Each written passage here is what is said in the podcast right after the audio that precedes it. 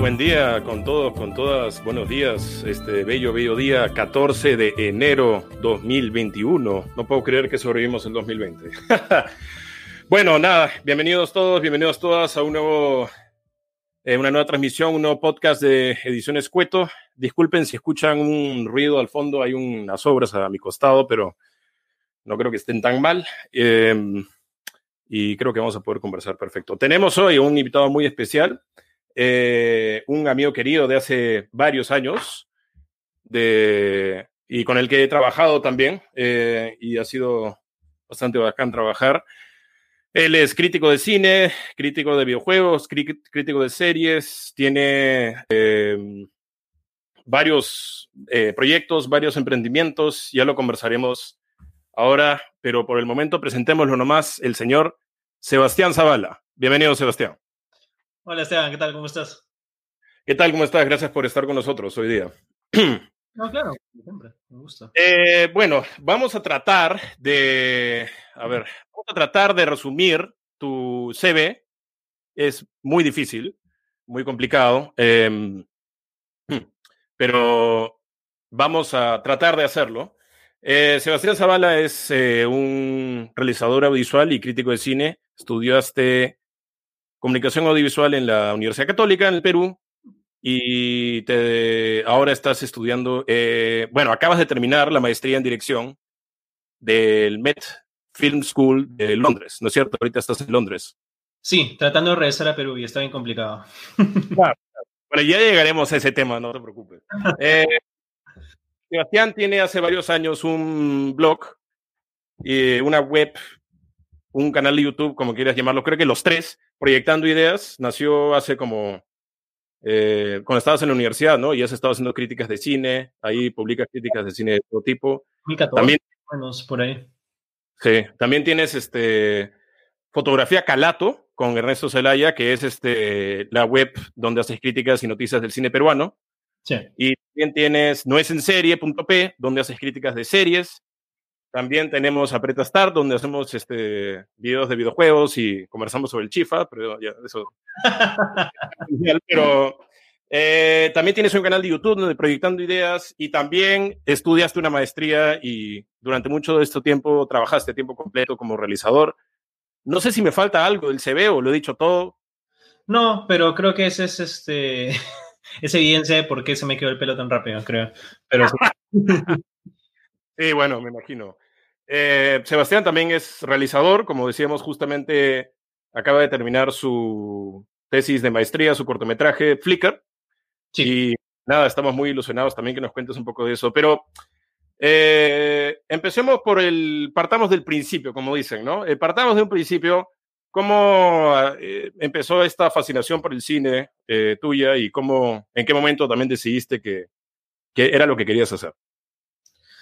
Uy, eso es complicado. O sea, obviamente siempre me ha gustado el cine, siempre me han gustado las películas, o sea, desde que tengo memoria, desde que era muy pequeño.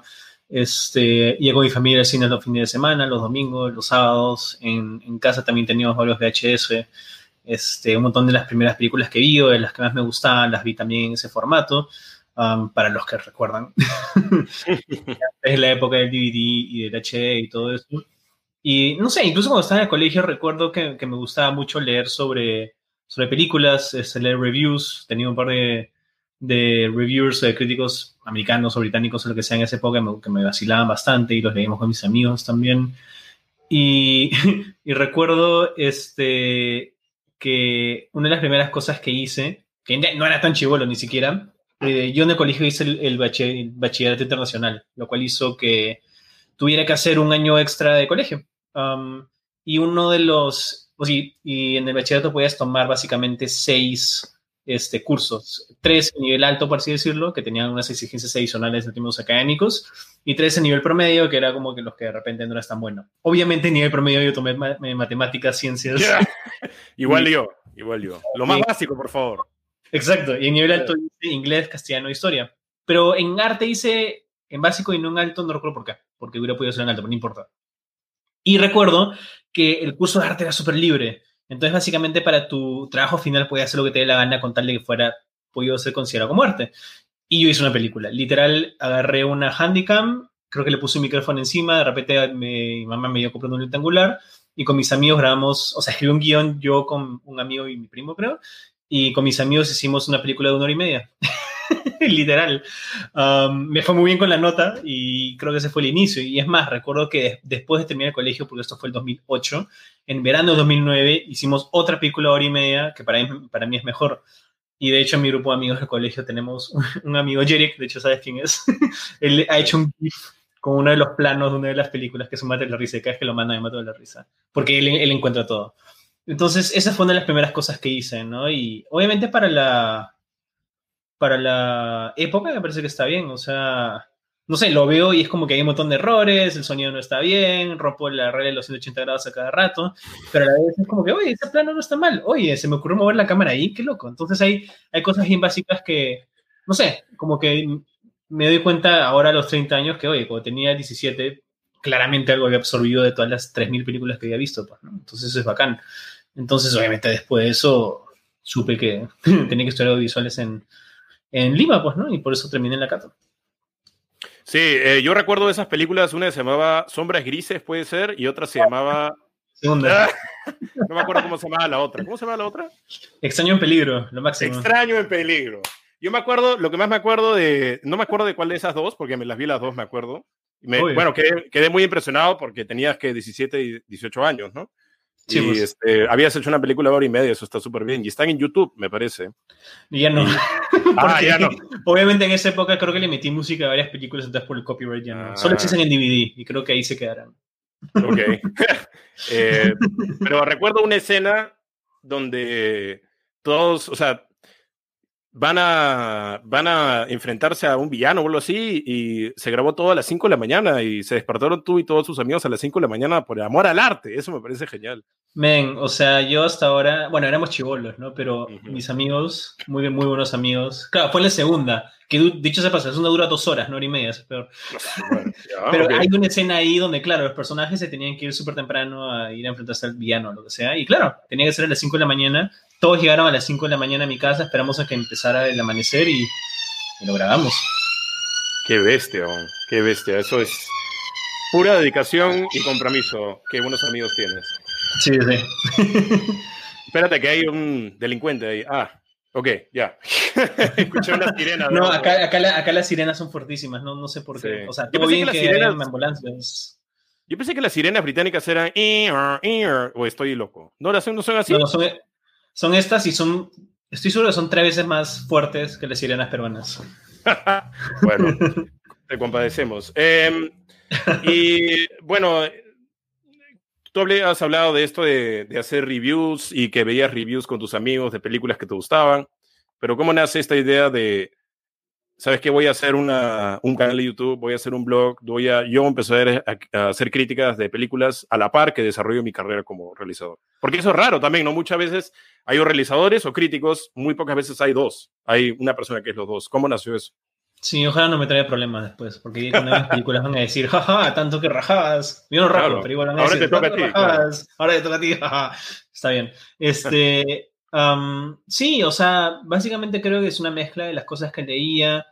Y también recuerdo que en el colegio, o sea, me inculcaba, y es una de las cosas que me gustan y que agradezco mucho el privilegio de haber estado en un colegio, sí, es que te inculcaba mucho el pensamiento crítico. Escribir ensayos, cuestionar, analizar, etc. Y recuerdo que tanto en clases de inglés como en clases de castellano, una de las cosas que muchas veces nos hacían hacer era leer libros, terminabas el libro, hacías un review.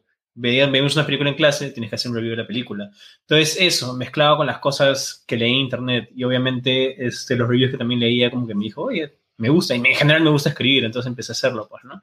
Entonces, cuando estaba estudiando en la, en la Cato, como obviamente todavía no eres profesional y eres, este, eres estudiante, como que dije, ya, empezaré a hacer eso, pues, ¿no? ¿Por qué no? Si me gusta, lo disfruto, este, y es un buen hobby, como para hacer, como para ejercitar el cerebro, pues, ¿no? Porque al final del día creo que también es importante, y es algo que también me, me ha gustado mucho, que me ha inculcado acá en, en, la maestría, que es importante no solamente realizar, no solamente hacer, no solamente contar historias, grabar, ver el lado técnico, sino también pensar el por qué, por qué estás contando historias, o sea, qué, qué, qué, qué es lo que quieres decir con la historia, qué es lo que quieres transmitir, qué temas estás tocando, o sea, eh, qué, qué, es lo que están viviendo los personajes, cómo se desarrollan, cómo cambian, etc. Entonces, eh, curiosamente, esa es una de las diferencias que he encontrado y probablemente tú también, porque tú has básicamente he hecho una maestría muy similar a la mía, solo que en Estados Unidos, entre el pregrado y, la, y el posgrado, que en el pregrado como que me enseñaron mucho de la parte técnica, cómo iluminar, cómo funcionan las cámaras, cómo funcionan los planos, un poco de estructura de guion, pero no tanto. Me llamó mucho la atención, por ejemplo, y no sé si ahora será distinto, que en la Cato, en audiovisual, el curso de dirección de actores era electivo. sí. Por alguna razón. En cambio, acá llegué y precisamente dos de las cosas que más han enfatizado son la dirección de actores este, y el contenido temático de lo que estás contando. Pues, Entonces, bacán, porque ha complementado lo que yo ya sabía o lo que yo había aprendido. Pues, ¿no? Entonces, sí, creo que el hecho de haber visto tanto, más o menos unas 80 películas al año, ahí tengo colegas que ven mucho más, pero no sé cómo hacen, porque creo que literalmente ven tres películas al día y no me da. Tengo que ver YouTube a veces. Este, y, y también como que escribir tanto al respecto, como que, no sé, me parece que suma, todo suma, pues, ¿no?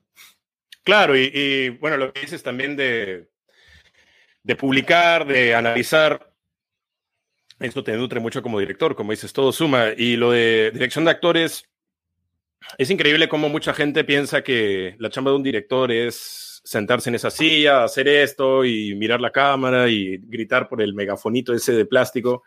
Y hay muchas cosas que uno, eh, desde afuera, uno no...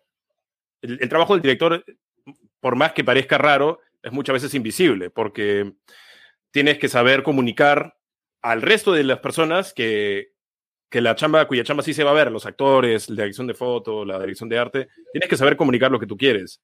Y algo que yo recuerdo mucho de, de las clases en la universidad, nuestro querido profe Alfonso Pareja, no sé si se nos esté viendo, pero él decía, este, eh, la chamba de un director es este, vivir una experiencia, o sea, el objetivo de un director es vivir una experiencia. Entonces, cuando tú lloras en una peli, cuando tú eh, te ríes o cuando tú estás nervioso ansioso, ese es el director que está manipulando un poco la historia para, para darte una reacción, para generar una reacción. Y hay, mucho de, hay muchos directores que simplemente no saben hablarle a un, o sea, no tienen justamente esa capacidad comunicativa, no tienen justamente esa capacidad de transmitir lo que quieren al equipo y fallan porque sus películas fallan porque no han desarrollado ese lado. Y creo que mucho de esta carrera es cámaras, cables, micrófonos, computadoras, ya, pero ¿qué hay de la parte de transmisión de ideas? ¿Qué hay de la parte comunicativa? ¿Qué hay de esto? De la boca. Sí, no, totalmente de acuerdo. Además, Obviamente cada director tiene su propio estilo, pero el estilo que yo ido generando en, estos últimos par de años en que he estado involucrando más en la realización es básicamente hacer la mayor cantidad de chamba posible durante la preproducción, prepararme lo más que pueda, ver todo el aspecto técnico lo más que pueda. Me encanta hacer storyboards. Si me siguen en redes, han visto que he estado colgando este, los storyboards de mis cortometrajes y comparándolos con los planos finales. Porque obviamente nunca termina siendo exactamente lo mismo, pero igual puedes ver la similitud, los planos que se respetaron, los planos que tuvieron que cambiar. Entonces, tratar de tener, y obviamente esto lo chambea junto con tu directora de fotografía, este, incluso junto con el primer asistente de cámara, con los gaffers, con todo el mundo, este, con el primer asistente de dirección también, que tiene que saber exactamente qué es lo que vas a hacer. Muchas veces se encarga también del plan de rodaje.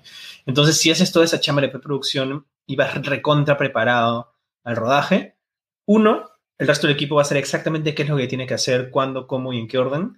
Y dos, vas a tener mucho más tiempo también para trabajar con tus actores, porque especialmente yo tuve que hacer mis cortometrajes, bueno, dos cortometrajes, un sketch y una serie web, todos durante la pandemia. Obviamente con 10.000 protocolos de seguridad, nadie se ha contagiado, lo cual quiere decir que hicimos nuestra chamba. ¿Sí? Este, y justo empiezas a toser. Perdón, perdón. Pero no, es una cosa que tengo así, no, no es como... No, sí, obvio. um, entonces, este, especialmente durante la pandemia, por todos los protocolos que había, muchas veces no teníamos, por ejemplo, tiempo para ensayar. En, un, en, un, este, en uno de los cortos, felizmente, pudimos hacer un ensayo dos días antes de que hice el rodaje en, en, un estudio en la universidad, pero igual fue un ensayo nomás, y en el otro no. Entonces, especialmente en esos casos donde tienes poco tiempo, donde tienes poco dinero, donde tienes pocas horas de trabajo, y en este caso encima tenemos una pandemia encima, mientras más tiempo tengas con los actores en el rodaje, mejor, pues, ¿no? Porque ya has cambiado más o menos la parte técnica y mientras tú estés ensayando, el director de foto puede estar iluminando, los gaffers pueden estar moviendo las cosas, el primer asistente de dirección puede estar chambeando en la posición de cámara, preparando el, eh, todo lo que tiene que ver con la cámara. Entonces, sí, o sea, yo creo que el tiempo de preproducción es muy, muy importante. ¿no? Sí, o sea, yo me acuerdo cuando yo hice mi tesis, también que la hice en el 2020, eh, para mi maestría, ensayé con los, con los, bueno, eran dos sectores principales y después eh, tres secundarios. Yo, yo, ensayé con más, más con los dos actores principales, pero ensayé con todos, hicimos este video board, yo no sé dibujar y prefiero simplemente grabar y actuarlo yo y actuarlo mal, pero... Eh, y, y, lo edito yo, o sea, así es trabajo yo, o sea, hablo con el director de foto, escribimos los planos en un Excel y después este, vamos y los grabamos con una cámara y lo edito rápidamente y ver cómo queda. Ahora tuve la suerte de, de, ir a la locación con los actores y grabar el videoboard con la ropa que tenían puesta nomás. Y, ah, este, y eso después, como dices, nos sirvió para llegando al rodaje, trabajar, ensayar, ensayar y, y, y ver el blocking y ver la coreografía y todo. Es, es, básico y mucha gente no lo...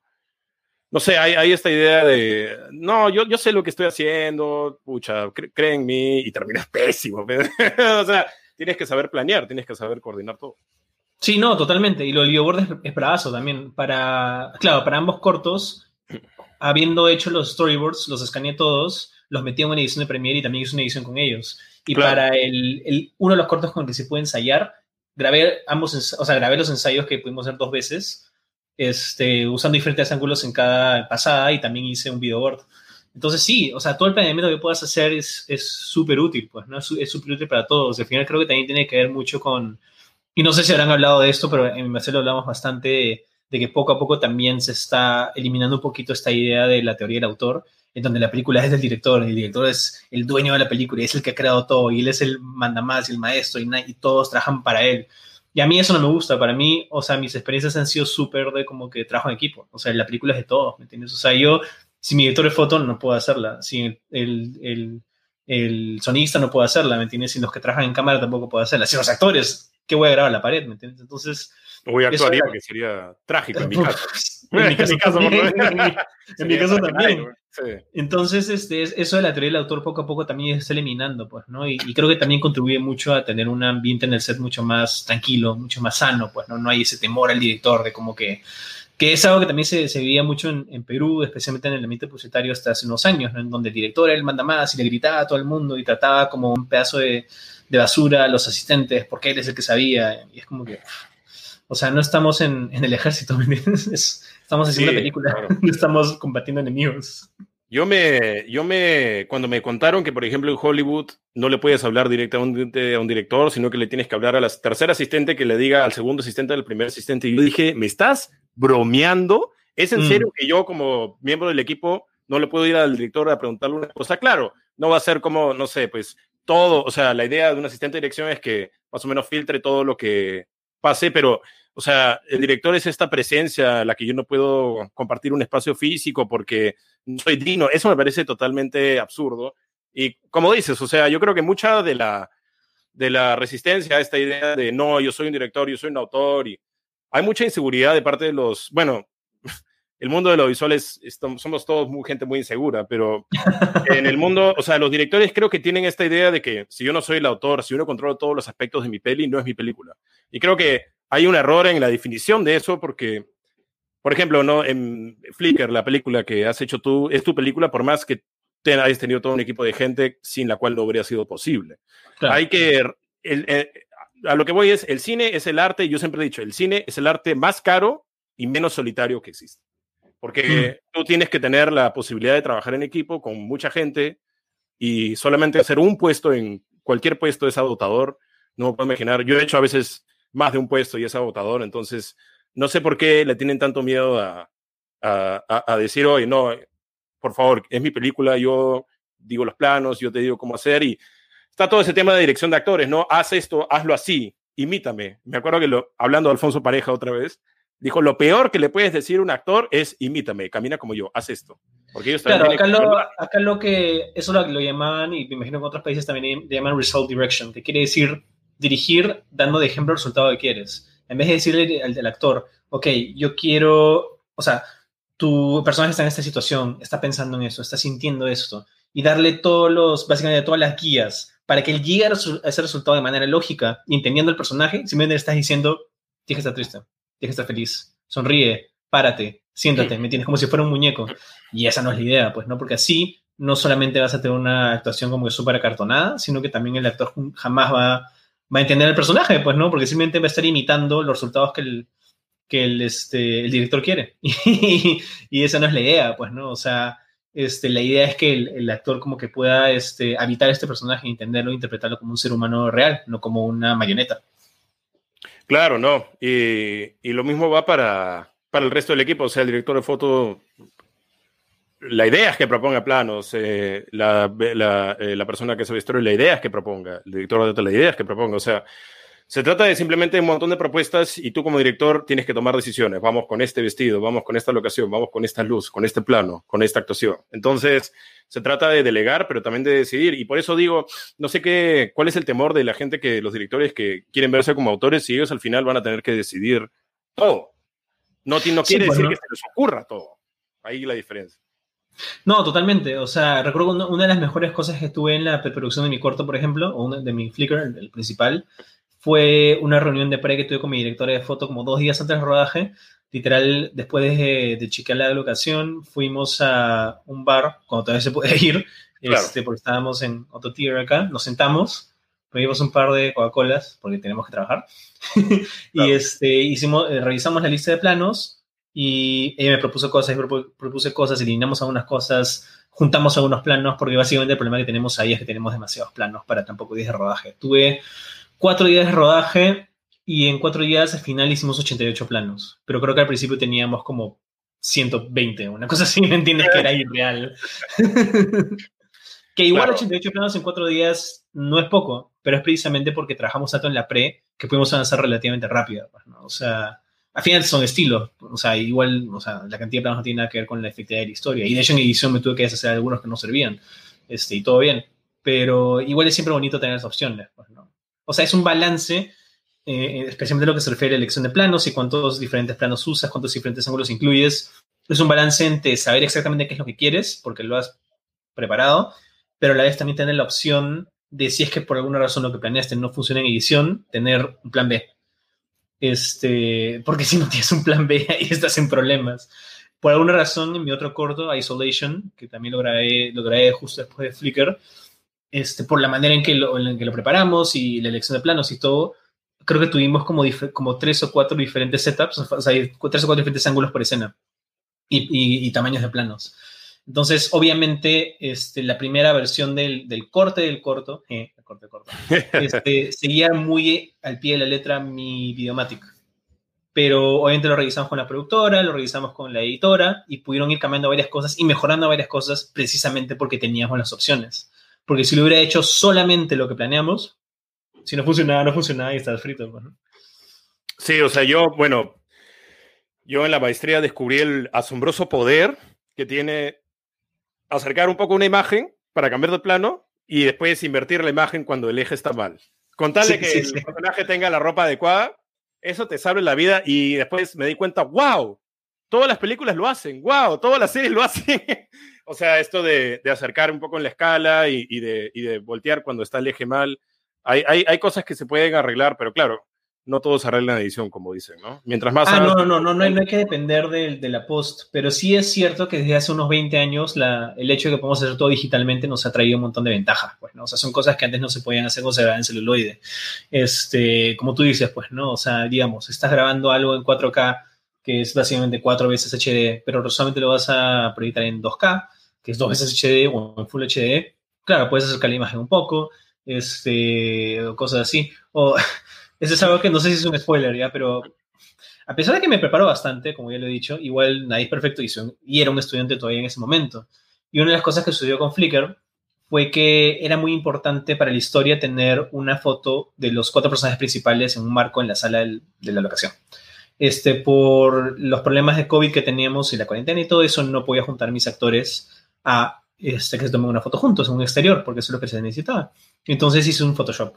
Un Photoshop no tan bien hecho, pero en ese momento la foto no era este, muy importante para la historia y salía poco. Es como que ya, para esos efectos sirve. En edición, la foto fue cobrando más y más importancia y, este, y se hizo más importante para, o sea, empezó a servir como una suerte de hilo conductor para la historia. Y el Photoshop ya no servía, porque sería terrible. Entonces, lo que tuvimos que hacer en post fue reemplazar la foto en todos los planos. Este, en la mayoría se lo tuve que encargar a unos amigos en Perú que son postproductores y te juro, se lo he enseñado a 30 personas que no sabían de esto y no se han dado cuenta. O sea, está muy bien hecho. Y para algunos planos en donde la cámara no se movía, lo hice yo. Porque literal lo puedes hacer en After Effects o en Photoshop este, y se ve bien. Y aparte, como estás trabajando con el archivo original, o sea, lo hemos grabado en 2K, en una, una Alexa en 2K, entonces todo bien, pues, ¿no? Entonces son, son retos que al final del día salen, no importa que tanto te prepares, igual siempre hay, algo, hay un problema que te vas a encontrar. Y yo creo que como director también tienes que saber, y especialmente si estás en el mundo indie todavía, como nosotros, tienes que saber un poquito de todo, pues, ¿no? O sea, no podía pagar el, el costo de arreglar todos los planos, entonces decidí yo hacer los más sencillos y todo bien, pues, ¿no? Porque sí tengo un poquito de experiencia con After Effects. Y lo más complicado es los que tienen monitos de cámara, o tenían que traquear más como que el marco de fotos, donde pasaban cosas por encima del, del marco, eso lo hicieron otras personas, todo bien, pues. ¿no? Entonces... Pero, ¿qué foto reemplazaste? O sea, ah, ya, claro. No, también tuve que encargarle un diseñador que me haga un Photoshop mejor, que se ve realista. bueno, no, no hay no shame, como dicen, ¿no? Eh... No, no shame. O sea, si algo se, si algo no funciona, tienes que tratar de arreglarlo lo mejor que puedes, pues, ¿no? Idealmente en el rodaje, pero en, en casos como estos donde no pudimos preverlo desgraciadamente, en el post, pues no es lo que hay. no, claro, y es una buena forma de, de, solucionar problemas. Yo, yo siempre digo como los audiovisuales tenemos mucho entrenamiento en actuar en una emergencia bajo presión. Yo creo que la mayoría de audiovisuales este, hay una emergencia y van a estar tranquilos, porque siempre, eh, o sea, este, esta chamba eh, básicamente ya sea en un rodaje o una edición o en cualquier momento es a veces actuar rápido y, y, y dar soluciones rápidamente. Entonces, es este, siento que nos entrena para la vida, sobre todo el 2020, ¿no? Todo lo que nos ha pasado, eh, hemos tratado de por lo menos adaptarnos lo mejor que sea posible. Sí, no, totalmente. Y también creo que también tiene que ser presión causada por la situación o por un problema específico y no presión causada por gente.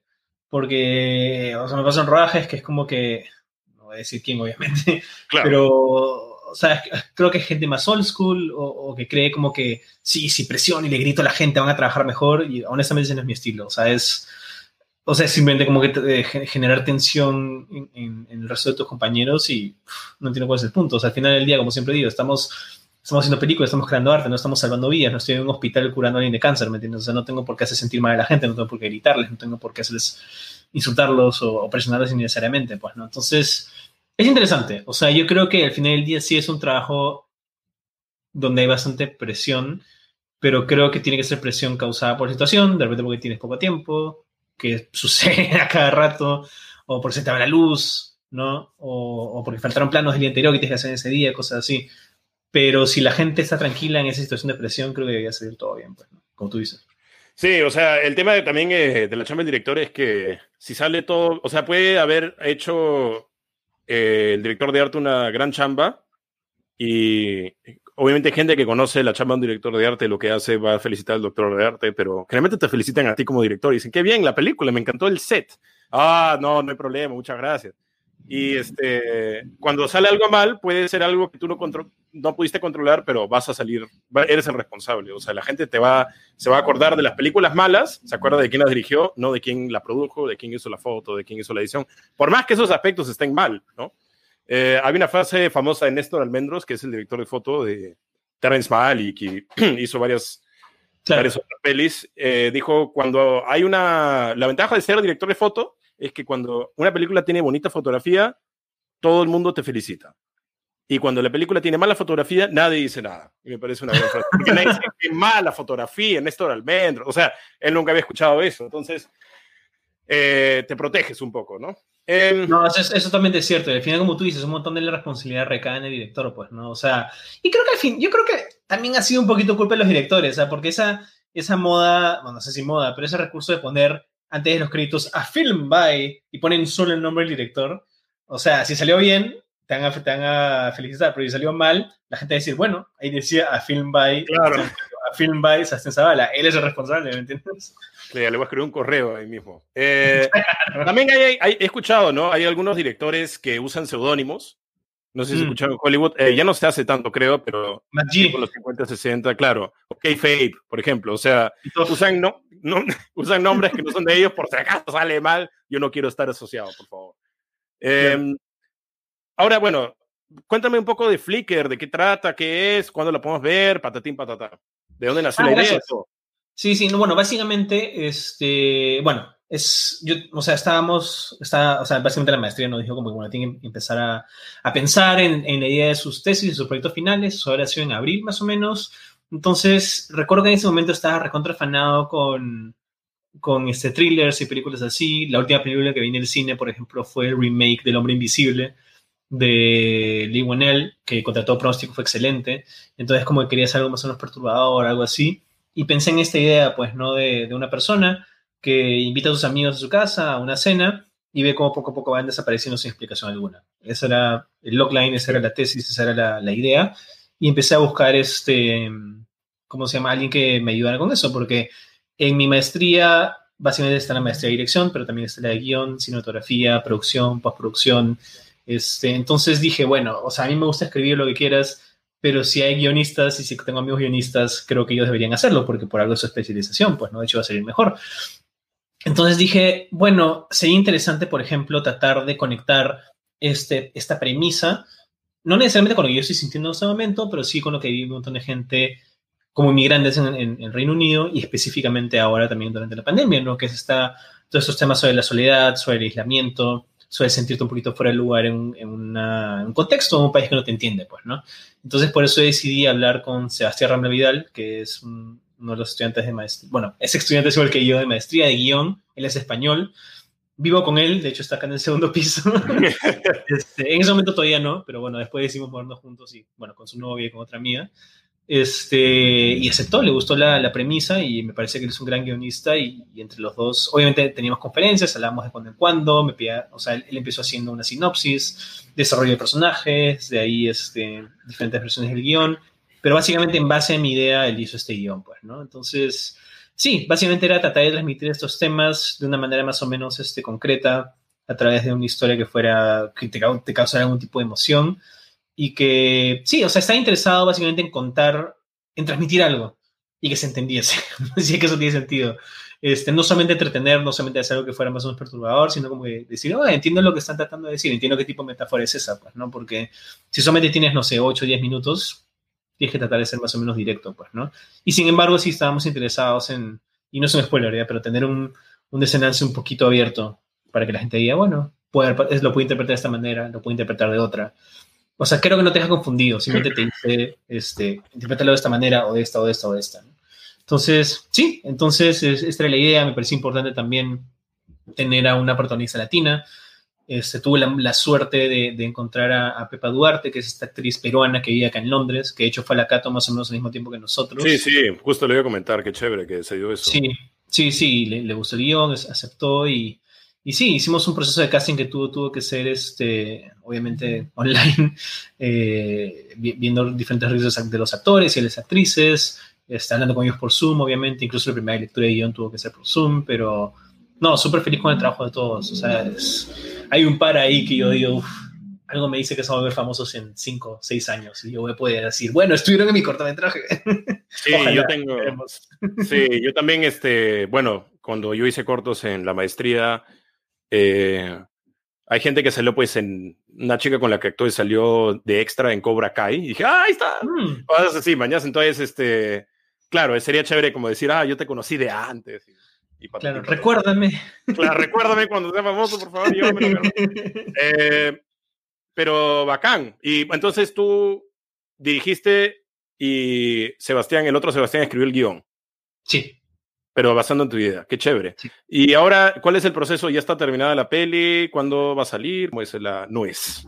O sea, básicamente ahorita la película ya está terminada en términos de edición. Este, de hecho, la entregué a la, a la maestría el 4 de enero, por eso yo puedo decir que la terminé. Igual me darán mi nota en dos meses y mi cartón después, lo tendré que mandar a Perú. Um, había una cosita de que mi editora, que también hizo el color, quería arreglar de la película. O sea, no tiene nada que ver con la edición ni con el ritmo ni con nada, era literal. Había una mancha en la pared que la quiere borrar y lo que quiere hacer.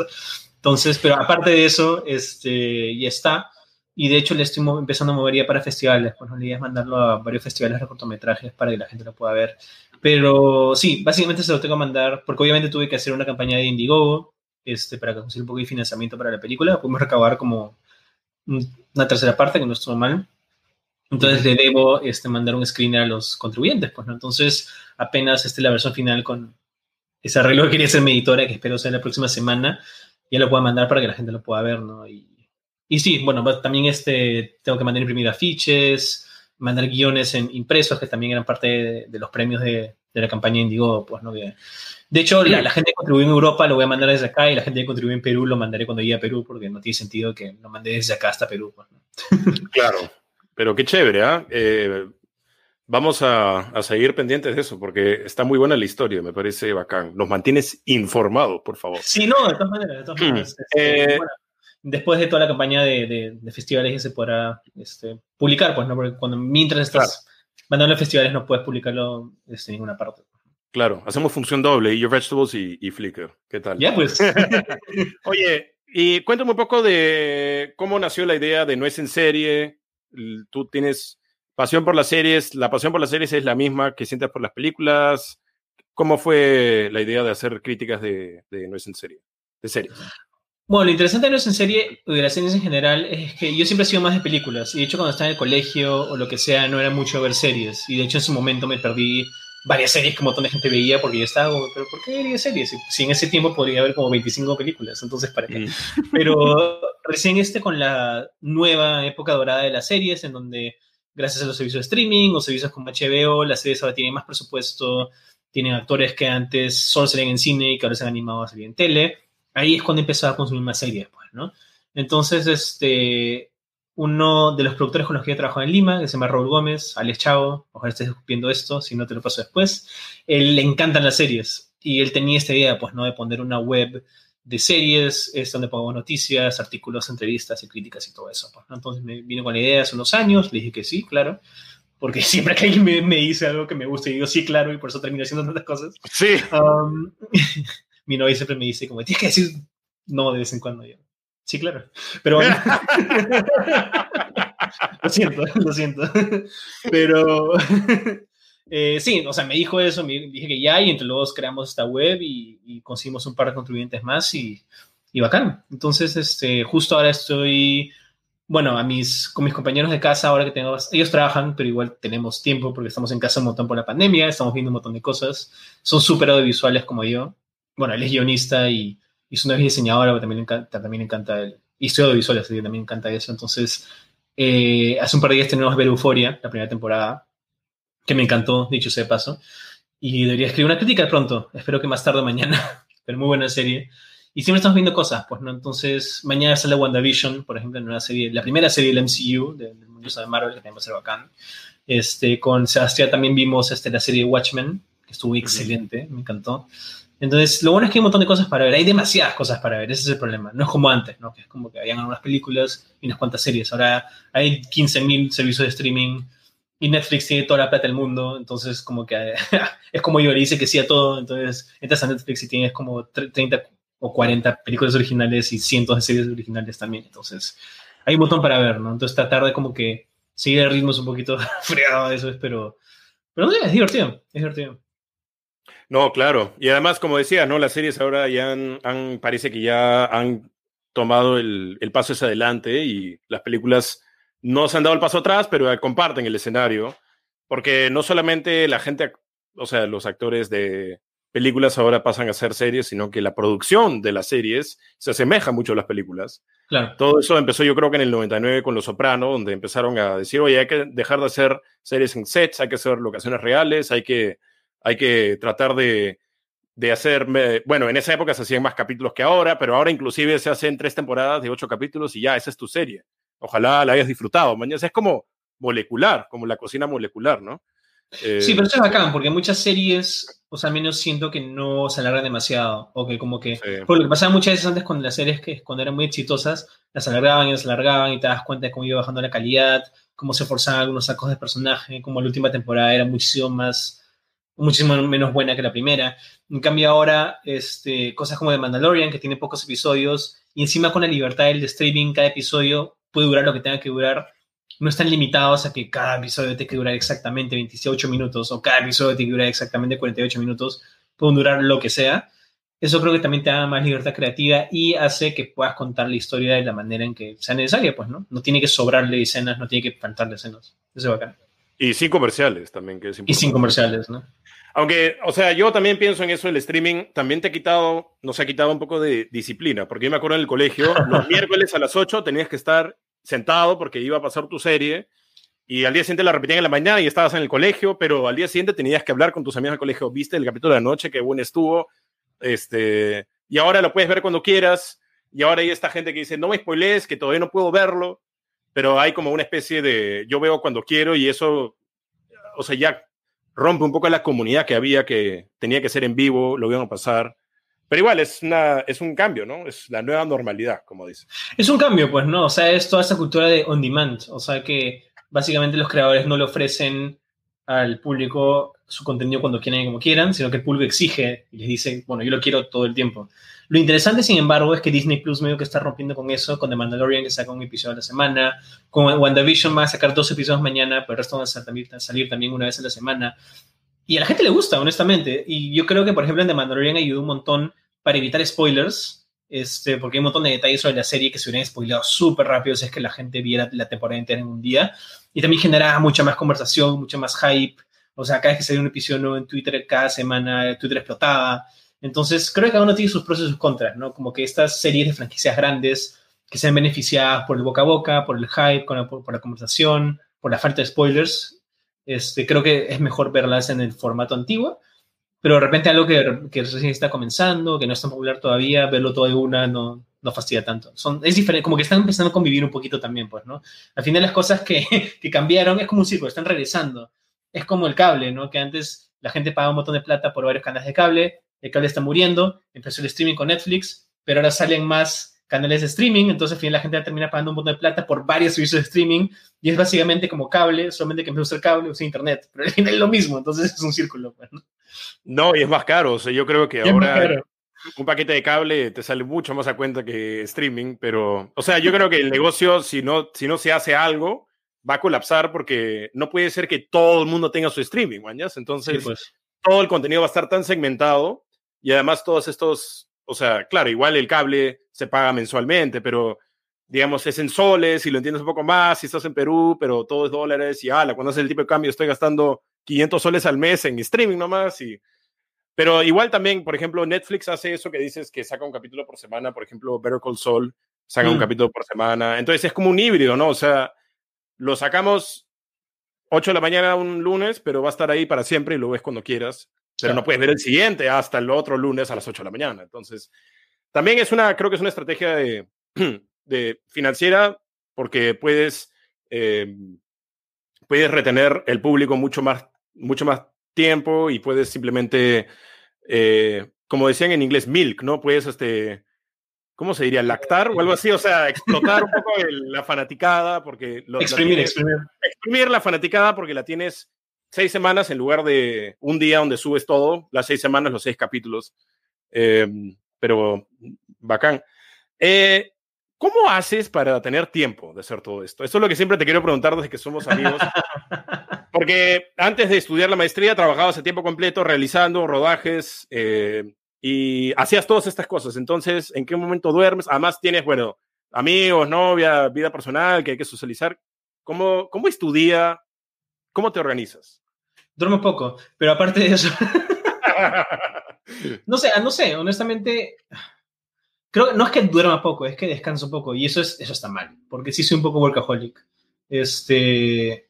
No sé, por ejemplo, hoy día, hoy día me desperté y tuve una llamada en la mañana, de ahí almorcé, de ahí tuve una llamada en la tarde, de ahí estuve reeditando un sketch que, que dirigí entre mis dos proyectos de maestría el año pasado, porque obviamente, este, y que también lo vamos a presentar a festivales, de ahí lo, lo, voy a mandar, lo volví a mandar, perdón, lo volví a reeditar, empecé a hacer los subtítulos, está terminando de hacer subtítulos y ahí tengo esto. Entonces, no sé, es como que creo que también es una cuestión de, no sé si es de rapidez o algo por el estilo, pero este año, por ejemplo, este año que pasó así interesante porque no, no saqué, por ejemplo, tantos videos o críticas de películas porque había menos, porque no había cines. Y fui al cine, creo que, bueno, durante la pandemia fui al cine como tres veces nomás cuando reabrieron, pues, ¿no? Entonces, no sé.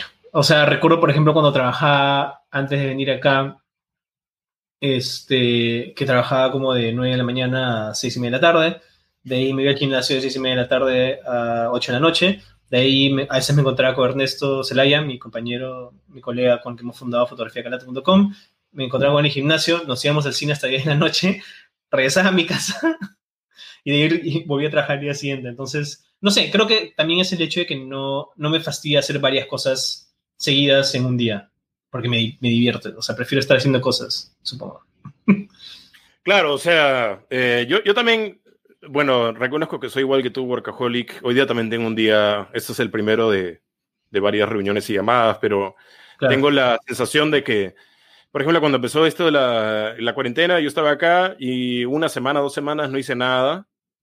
Y creo que un mes, no, más bien creo que un mes estuve sin hacer nada y después ya tengo que hacer algo porque estoy, o sea, no, no puedo simplemente sentarme en mis laureles y no trabajar porque tengo que estar ocupado haciendo algo y por lo menos he podido, bueno, hemos hecho esa empresa y todo, hemos podido producir cosas, pero sí, es, es claro. básico mantenerse ocupado. Claro, y también creo que si son cosas que te gustan, medio que te, te, automotivas, bueno, depende mucho de tu personalidad también, hay gente que probablemente no, pero en mi, en mi caso, en mi experiencia personal me automotivo. Recuerdo, por ejemplo, en el 2015, cuando recién salió el episodio 7 de Star Wars, soy una fanático de Star Wars, estaba súper emocionado. Recuerdo que estaba trabajando en, en publicidad, en realización en esa época como primer asistente de dirección fue un jueves en la noche, que fue la función de medianoche, o sea, de jueves para viernes. La película empezó en la medianoche, había terminado a las 2 de la mañana. Este, regresé a mi casa a las 2 y media de la mañana, estaba tan emocionado que escribí mi crítica de 2 y media de la mañana a 3 y media de la mañana, me fui a dormir y el día siguiente me fui a trabajar. Entonces, a, las, a las 9. Sí, empezamos a las 9. Su madre. A su madre. Eh, sí, pues no, yo no sé cómo lo haces y, y te admiro, de todas maneras. Eh, cuéntame un poco cómo haces para planear crónicas, reviews, es decir, a la hora de escribir, te fijas en ciertos aspectos, por ejemplo, cine, fotografía, edición, actuación o series también, ¿no? Y, escribes un borrador y lo vuelves a leer o, escribes notas en tu cuaderno y lo pasas en limpio, ¿cómo haces? Uh, no, usualmente escribo un borrador de frente y en términos de estructura, o sea, introducción, conclusión, y para el cuerpo, eh, usualmente empiezo con, si es que es una, una película que demanda un montón de backstory o, o, o, background, por así decirlo, pueden comenzar con eso, o de repente algo que tenga que ver mucho con, con la creación de la película, con el director, de ahí este, la sinopsis de la película, y de ahí usualmente paso, no puede ser en cualquier orden, usualmente depende de que sea lo que más resalta en la película, puede, puede ser actuaciones, este, fotografía, dirección, guion, efectos especiales, este, si es una película de acción, si, si es que las escenas de acción funcionan, si es una, una, una, una, comedia, si es que los gags o los chistes funcionan. Entonces hay cosas que son muy específicas de cada género, pues, ¿no? Entonces escribo ese primer borrador, lo leo como dos o tres veces y si eso está todo bien, agrego, quito cosas, corrijo cosas y, y sí, ahí está. um, sí, es eso básicamente. Creo que al final del día también de, depende mucho de, o sea, del tipo de película que sea, porque hay películas que demandan lecturas un poco más profundas, eh, más relacionadas a la temática que manejan, pero si estás haciendo un review de Rápidos y Furiosos 9, no voy a ponerme a analizar el subtexto porque no hay mucho subtexto, entonces creo que también depende de eso, pues. Y al final del día creo que también quiero que mis, que mis críticas sean más accesibles, o sea, porque lo digo también como realizador, o sea, para mí el punto de un review no es este, sacarle la mura a alguien, no es decir esto es una basura, no es decir esto es lo mejor del mundo, sino es como que tratar de ser entusiasta, tratar de contagiar al, al público con tu emoción y también ser constructivo. Yo creo que eso es lo más importante, ser constructivo. O sea, si es una película no me gustó, no digo, esto es lo peor que jamás vi, el director debía estar como que avergonzado, si es como que, bueno, estas cosas no funcionaron y con suerte tratarás de evitarlas a la próxima, porque me gustaría que haya una próxima, pues, ¿no? Entonces, no, yo no disfruto mucho, a menos que sea algo ofensivo, algo muy sexista, algo muy discriminador, por ejemplo, ahí sí, ya sacan la mugre, porque claramente es algo hecho con malas intenciones, que puede pasar. Pero si no, prefiero que sea constructivo, si no, no sirve de mucho, creo. Claro, eh, no, totalmente de acuerdo. Y bueno, tú mencionaste algo rápido, quería también tocar el tema. Tú has, tienes la, el privilegio, la suerte de haber ido al cine en plena pandemia. ¿Cómo fue ese mm. Ya, la primera vez que fue al cine en plena pandemia fue para ver Tenet que fue la primera película que se en la pandemia, porque Nolan quería salvar a los cines, al final de el tiro por la culata. Sí. Este, eso fue en, en agosto, si no me equivoco. Fui con uno de mis mejores amigos acá, que es británico, decidimos ir al, al, la única, al único IMAX que hay en Londres, y no, fue acá, o sea, nos aseguramos de que obviamente estuvieran, estuvieran siguiendo los protocolos de seguridad, llegamos, mascarilla obligatoria para todos, limpiarte las manos antes y después de ver la película. Separación obligatoria entre, entre personas de dos asientos o tres asientos, creo, entre cada, entre cada persona. Este, salías, al terminar la película, salían todos por grupos, no en mancha. Entonces, sí, para mí fue súper positiva. Eh, la película me gustó, eh, también lo cual también ayudó. Y de ahí, esa fue la primera, pues, ¿no? Y de ahí, como cuando los cines siguieron abriendo, este, bueno, acá mi cine favorito es el Prince Charles, de hecho estoy usando un polo de ese cine ahorita, el Prince Charles Yo me Cinema. preguntaba, pensé que era Pulp Fiction eso. de- no, No, no, no, bueno, claro, es, la, es, es un homenaje a Pulp Fiction, porque es un Claro, cine- tipografía, sí. Claro, este, pero es básicamente el cine independiente más famoso que en Londres, pues, ¿no? Este, solo tiene dos salas, este, y pasan un montón de películas clásicas. Recuerdo que antes de la pandemia y fui con unos amigos a ver 2001 en 70 milímetros en celuloide, que fue como que... Ahí, Wow, y en febrero también fuimos a ver The Room, a una función especial y conocimos Ah. a Tommy Wiseau, que fue increíble. Ah, lo conocieron, ¿verdad? Sí. Claro, tomamos una foto con él y fue un mate de la risa porque tuvimos que, o sea, yo me tomé una foto con él cuando fuimos a ver la película, pero ahí un- unos amigos no lograron tomarse foto con él. Entonces regresamos el día siguiente que había otra función para tomarme una foto grupal con ellos. Y uno de mis amigos llegó antes. Este, y literal se quedó media hora hablando con Tommy Wiseau. Hasta esperando que lleguemos nosotros. Entonces Wow. mi amigo conversó con Tommy Wiseau por media hora. Y es No como, me ¿cómo eso? Claro. Sí, claro. No, dice que el tipo era. Es interesante. Pero. Pero sí, o sea, ver ahí, por ejemplo, ahí me sentía súper seguro. Este, separación de tres días entre cada persona, entradas por grupos, máscaras obligatorias, este, gel de manos por todas partes. No puedes No sé. O sea, sí puedes. Ya. Yo lo hice una vez, debo admitirlo, no me enfermé. Pero No, no, no. pero no, pero lo interesante, y a Prince Charles creo que fui como cuatro, cuatro veces. Fui a ver The Trial of Chicago 7, porque ahí también estrenan películas de Netflix, porque ahí también vi el irlandés el año pasado, por ejemplo.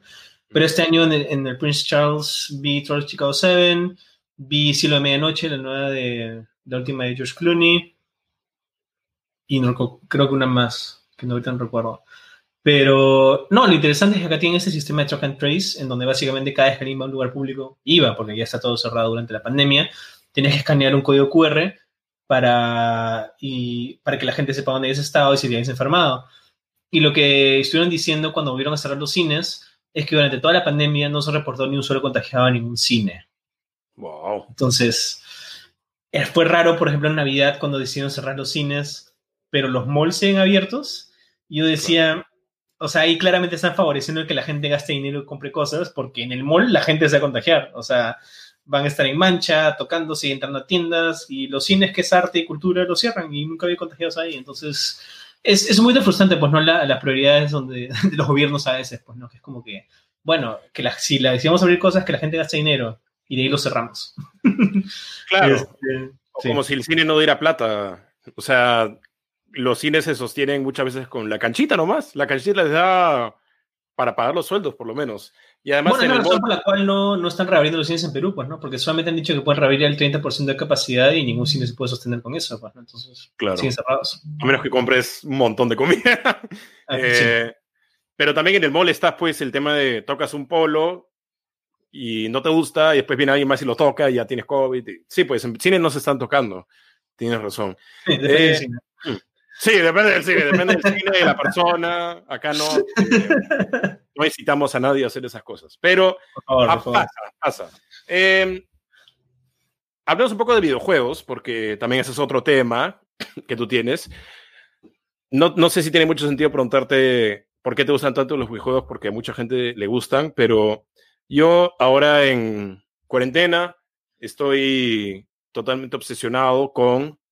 Tengo 13 juegos que me falta pasar. El otro día hice la lista en Yo Switch. tengo más de todas maneras. Sí, y me he estado comprando, comprando así indiscriminadamente y estoy y tengo unos juegos así larguísimos, The Witcher, Breath of the Wild, Assassin's Creed 3 y en Breath of the Wild estoy ahorita obsesionado con pasar el Breath of the Wild, nomás que tienes que conseguirte 120 altares, X poderes para y puedes irte a, a- a derrotar a Ganon ahí mismo, pero tienes que esperar y todo lo demás. A lo que voy con todo esto es también el tema de la crítica de videojuegos Mm. está en tu larga, en tu CV y cómo nació a hacer la crítica de videojuegos también. Eso fue incluso antes, eso fue interesante porque, este, no sé, habrá sido el 2012 o 2013 que recuerdo que tenía amigos en la, en la, en la Cato que estaban formando esta página web que se llama Nintendo.p, Nintendo Perú, este, y dije, bueno, yo quiero ser parte de eso. Y les mandé un ejemplo y me aceptaron. Entonces ahora escribo desde varios años para ellos. Y recuerdo también, eh, a la par con eso, un poquito después me enteré de que en esa época Más Gamers era una revista, la única revista impresa de videojuegos en el Perú. Y recuerdo que les mandé un mail diciendo, bueno, yo escribo acá, aquí hay un ejemplo de lo que puedo hacer, me gustaría trabajar para ustedes, no trabajar para ustedes, pero escribir un par de cosas. Y me dijeron, ya. Y casualmente, porque obviamente la prensa escrita en físico está cada vez más en peligro en Perú, la última edición jamás impresa de la revista Más Gamers tiene texto mío, que creo que en esa época fue sobre el Smash Bros. de Wii U. Así que imagínate, cuando todavía no había salido, así que fue hace años. Pero como había escrito para la revista, también me dieron acceso a la web y empecé a escribir para ellos también. Pues, ¿no? De hecho, tengo un texto pendiente para ellos ahorita, que pronto lo haré. Entonces, este, sí, creo que, no sé, creo que al final del día, tanto con las series como con las películas como los videojuegos, es el hecho que me gusta escribir sobre las cosas que me gustan. Entonces, no sé si necesariamente me pondría a hacer videojuegos porque sea mucho más complejo para lo que no estoy preparado, pero obviamente me gusta hacer películas, hacer series en el mundo visual, pero creo que también me gusta escribir al respecto, pues, ¿no? Entonces, Sí, o sea, bueno, estoy acá también con mi Switch. Claro. Este, ayer me dieron el, el código, una, el código de descarga del Scott Pilgrim, el nuevo juego para Switch que salió hoy, pero me lo dieron ayer. Y de hecho debería sacar mi, mi review mañana. Y es más, hoy día más tarde voy a hacer un streaming, un pequeño chat ah, a través de, Nintendo.p del juego, así que vamos a ver qué tal sale. Dale, dale. Eh, ¿Cómo? Yo, en verdad, mucha envidia me das porque porque te dan los links para los juegos este, antes de tiempo para hacerles reviews, eso es a través de Nintendo.p. Sí. Y más gamers a veces, ellos me han dado, hmm. o sea, usualmente me han, no necesariamente para Switch, sino también códigos para Xbox o para Play 4, cosas así. Pues. Pero ahora que no tengo Play 5, supongo que me empiezan a dar menos porque van a salir más juegos de Play 5, así que tengo que ahorrar. Claro. Y bueno, ¿cuál es la, dirías, o sea, has hablado ya un poco de esto, pero me gustaría eh, hacerle énfasis existe un punto en común entre películas, series y videojuegos. Yo creo que cada vez más, yo creo que cada vez más, más que nada a nivel narrativo. O sea, obviamente no todos los juegos son iguales, hay, hay juegos que están más enfocados en la historia que otros, pero sí siento que, especialmente ahora que hay juegos más AAA que cuentan con un montón de recursos que, con los que también cuentan las películas, que son como actores de verdad, actores de voz, trajes de captura de movimiento para crear estos cutscenes súper complejos que están dirigidos como si fueran escenas de películas en, el, elemento narrativo y muchas veces en el, audiovisual se parecen bastante a las películas, ¿no? De hecho, uno de los aspectos donde me ha gustado más que se han entrecruzados estos dos mundos es en la realización de The Mandalorian, la serie de, de, Disney de Star Wars para Disney Plus, este, que ellos en vez de utilizar pantalla azul, para usar croma para crear diferentes fondos para sus escenas, lo que han hecho, han utilizado esta tecnología de pantallas LED, en donde ellos graban dentro de estudios rodeados de pantallas LED, donde se proyectan los fondos de los mundos súper locos donde se encuentran, ¿no? O del espacio, o de planetas diferentes, o cosas así. Entonces, lo interesante de esas pantallas LEDs es que se mueven a la misma perspectiva que el movimiento de cámara. Entonces, si tú tienes la pantalla acá y la cámara acá, si la cámara se mueve a la derecha, la pantalla hace que el mundo se mueva a la izquierda. Y para tener esos ah, movimientos en tiempo real, están usando la tecnología de Real Engine 4, que es, es un, un, motor de videojuego, para crear los fondos de esta serie. Entonces ahí es una manera muy interesante en la que se mezcla un poquito el mundo de los videojuegos y el mundo de las, del audiovisual, pues, ¿no? Porque ahora los videojuegos lucen tan bien que pueden utilizar el mismo motor gráfico que usualmente se, utilizaría solamente para juegos para crear escenarios virtuales de, series, pues, ¿no? Y se ve súper real, nadie, nadie, notó ninguna falla. Claro, no, interesantísimo. Y bueno, esa, esa, idea ahora ya en Hollywood antes era todo con croma, con pantalla verde y ahora se está moviendo un poco al híbrido de hacer efectos prácticos y efectos especiales, hacer cosas en el rodaje. Todo, el ejemplo que todo el mundo conoce es en la primera película de Avengers ponían un Hulk en un palo y se me echaba con el Hulk en el palo así y después lo rendereaban después en post, pero tenían esa referencia. Era verde encima. Y también en, en House of Cards también vi hace tiempo que hacían este, cuando un personaje viajaba en auto, ponían, era en un estudio en croma, pero ponían LEDs con eh, videos de luces que cruzaban. Entonces esas LEDs las proyectaban en las ventanas. Entonces los actores tenían la apariencia de movimiento porque veían cómo las luces pasaban. Y eso ayudaba también.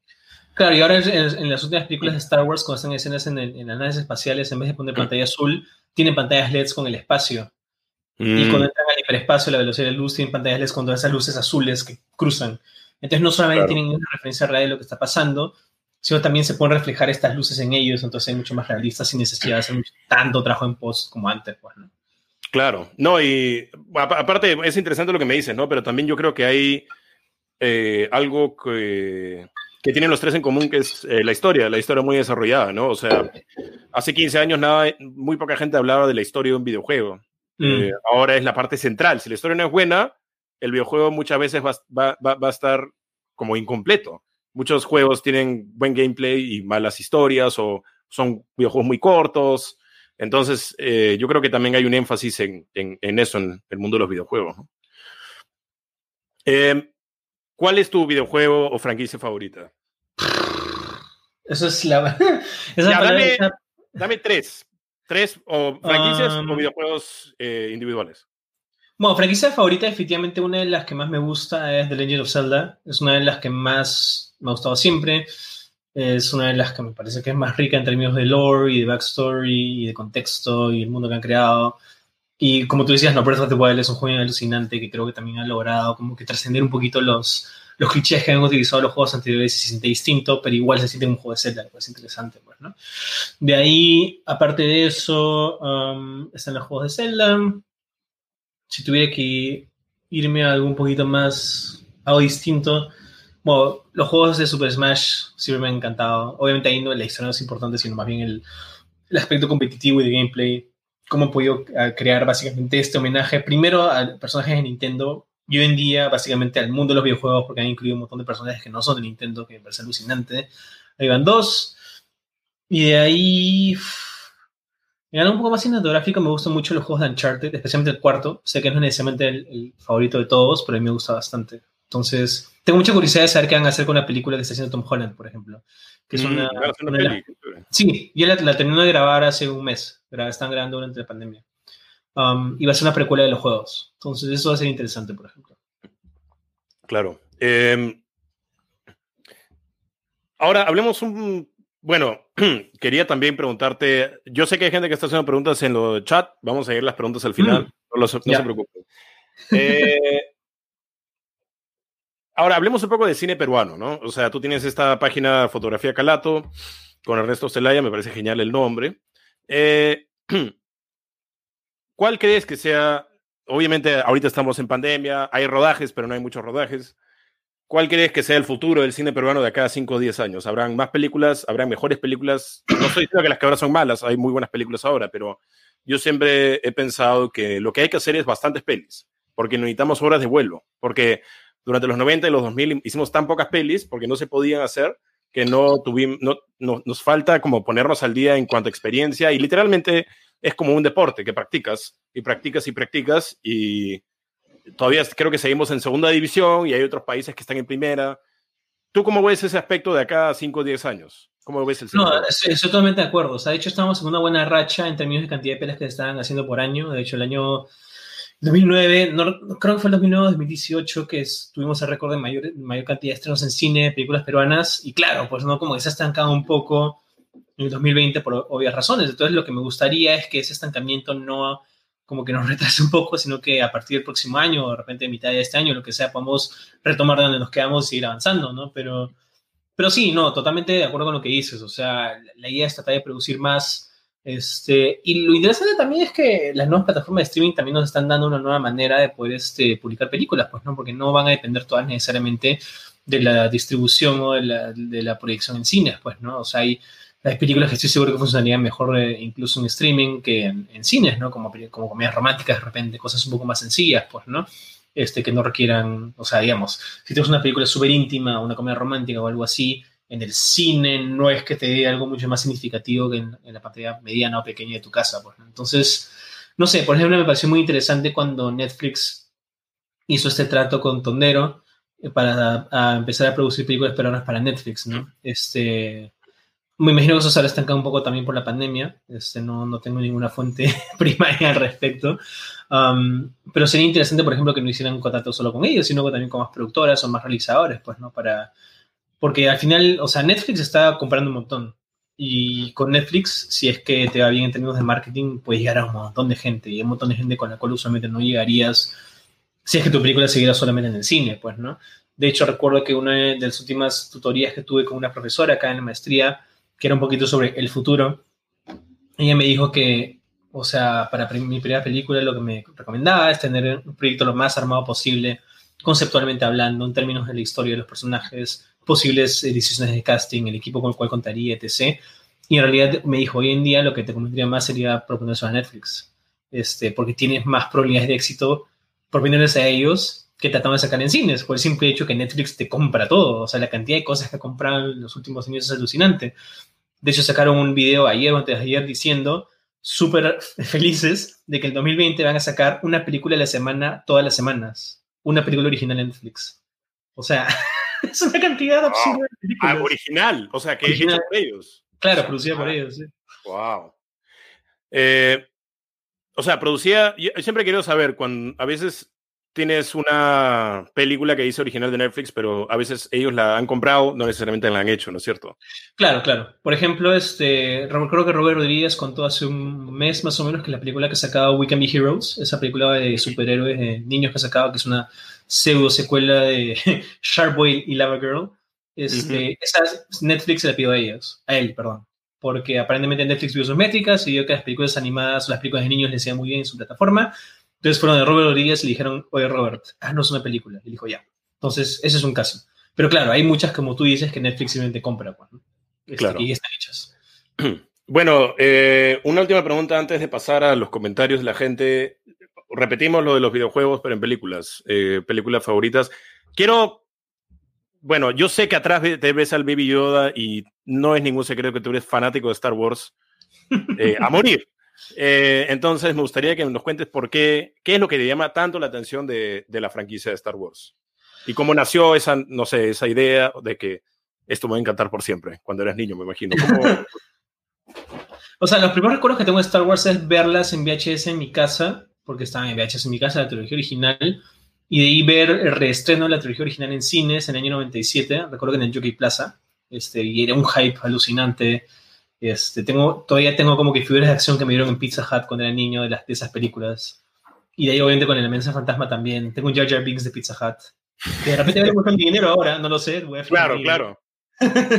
um, entonces sí, creo que, creo que es el hecho de que me imagino que a mi familia le gustaba y me enseñaron de niño y causaron una impresión muy grande en mí. Y poco a poco me fueron gustando más. Y recuerdo que también en el colegio a mis amigos les gustaba. Tengo un amigo que le gustaba bastante. Este, habla Ian, estás por ahí. Recuerdo que tú, tú hiciste para una clase de inglés, cuando estábamos en clase de inglés, una presentación sobre Star Wars y en esa época a ti te gustaba más Star Wars que a mí y al final los roles se invirtieron. Um, pero sí, yo creo que es el hecho de que causó una impresión muy grande cuando era chivolo y fue creciendo poco a poco y, no sé, puedo empatizar con las historias, con el desarrollo del mundo e incluso este, en términos de realización, um, recuerdo que me encantaba cuando, cuando era más joven, en los DVDs, ver todos los detalles de cámaras, los documentales sobre cómo hacen las películas, la preproducción, la postproducción, los efectos especiales, la edición. Curiosamente, ahí aprendí un montón de cómo se hacen películas. Y me gustaban mucho, por ejemplo, los de Star Wars. O sea, con el hecho de que fueran tan detallados, de cómo te enseñaban la creatividad que iba detrás de estas películas, cómo probaban los diseños de los diferentes alienígenas y de las locaciones, de los planetas nuevos que creaban, este, los videomatics que hacían, los storyboards. O sea, era era todo un mundo en el que yo decía, ni me quiero meter a eso. O sea, que aquí no es, es básicamente jugar con juguetes de adulto. O sea, porque, ¿cómo es que no me podría gustar esto? ¿me entiendes? Entonces, sí. Um, pero claro, Star Wars, de hecho, es uno grande. El Señor de los Anillos también, porque también llegó en una época similar. Un poquito más viejo, ¿no? Cuando salió la primera yo tenía como 10 años. Em, pero también me fascinan. El Hobbit, ¿no? Las películas, ¿no? Este, ahí bajaron bastante de calidad. Y mismo, ni a, Peter Jackson le gusta, así que no es que Bueno, van a hacer una serie, ¿no? De precuela. Sí, de Señor de los Anillos, en la segunda edad, este, para Amazon, y le tengo bastante fe. Este, el director de los dos primeros episodios es J. Bayona, que es español. Ah, sí. sí, que ojalá. y bueno, la están grabando en Nueva Zelanda también y todo, así que veremos. Claro, a mí me parece increíble cómo Star Wars, El Señor de los Anillos, Game of Thrones, salvo la última temporada, pero inclusive en videojuegos como Mass Effect, que es mi franquicia, una de mis franquicias favoritas, hay toda, o sea, toda esta backstory, todo este lore, como dices. O sea, por ejemplo, en Mass Effect hay como 4.000, 5.000 años de historia que ya está toda escrita antes de empezar el juego. Y ya tiene, las razas distintas tienen eh, tensiones, las relaciones algunas no son tan buenas como otras.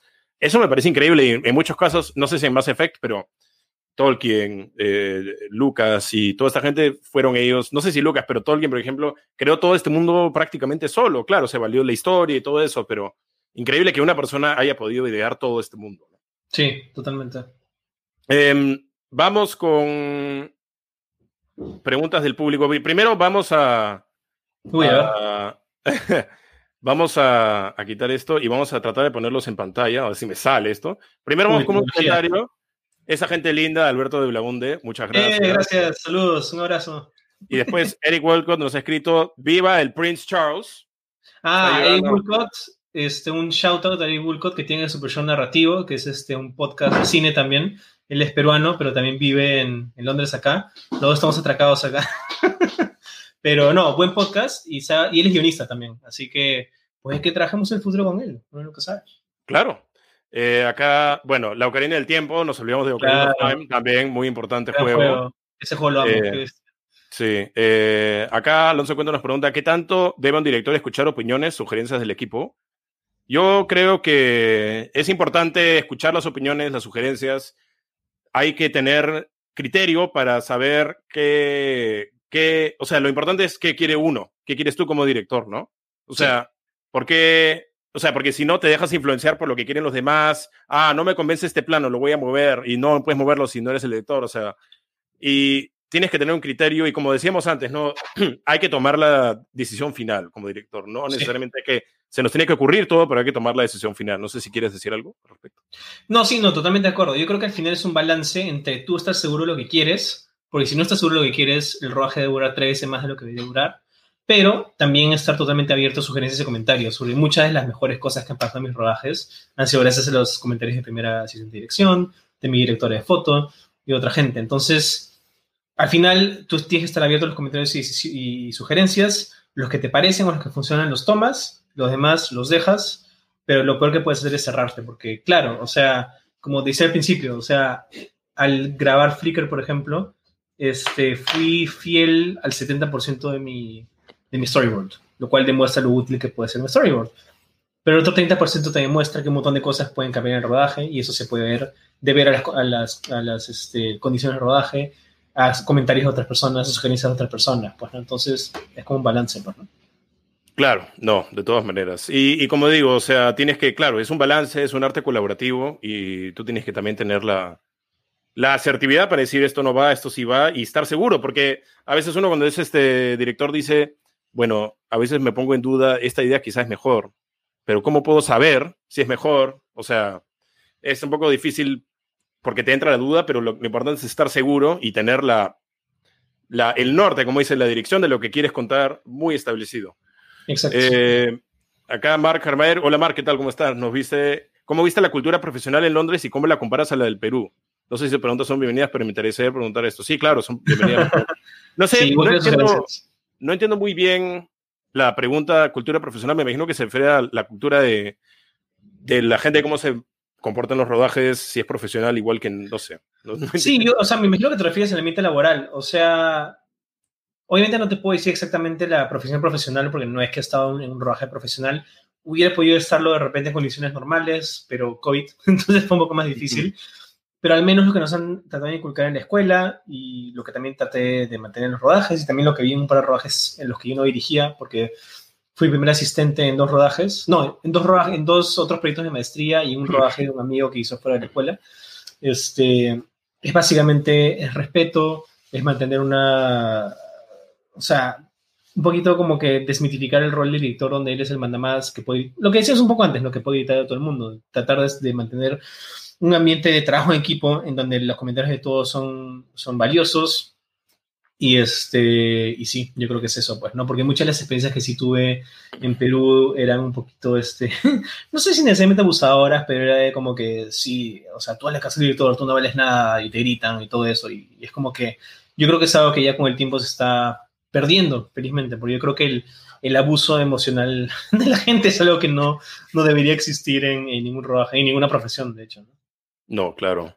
Eh, y además también hay gente de la escuela antigua que piensa, ah, para dirigir tienes que haber sido asistente de X años y patatí patatán. Y no se dan cuenta que asistente de dirección es una chamba totalmente distinta a la de director. totalmente distinta. O sea, sí que... haber, trabajado en eso sí me ha ayudado en términos de, bueno, un poco de experiencia. Pero claro, dirigir me di cuenta, sí, bueno, no, no tiene nada que ver. O sea, se complementan, pero son distintas. Claro, y yo puedo eh, ser, querer ser director y apoyar en asistente de dirección. Yo también he hecho bastante asistencia de dirección, pero eventualmente quiero dirigir, quiero hacer yo algo. O sea, no quiero ser asistente toda la vida, ¿no? Exacto. Em, bueno, para acabar acá también tenemos Juan Carlos Zavala, ¿qué tanto se debe respetar una historia coloquial en el guion de la película? Es la firma del director, gracias. Me parece una pregunta muy interesante porque, por ejemplo, si quieres hacer una película sobre, de ficción sobre un hecho real, o, por ejemplo, Perú va al Mundial, ¿no? En diciembre, noviembre de 2018 creo que fue contra Nueva Zelanda. Claro. Eh, yo creo que ahí la, pregunta clave es cuál es, eh, cómo el director debe enfrentar una historia real. Es decir, qué tanto de la realidad debe haber, qué, tanto, qué tantas licencias se puede tomar un director.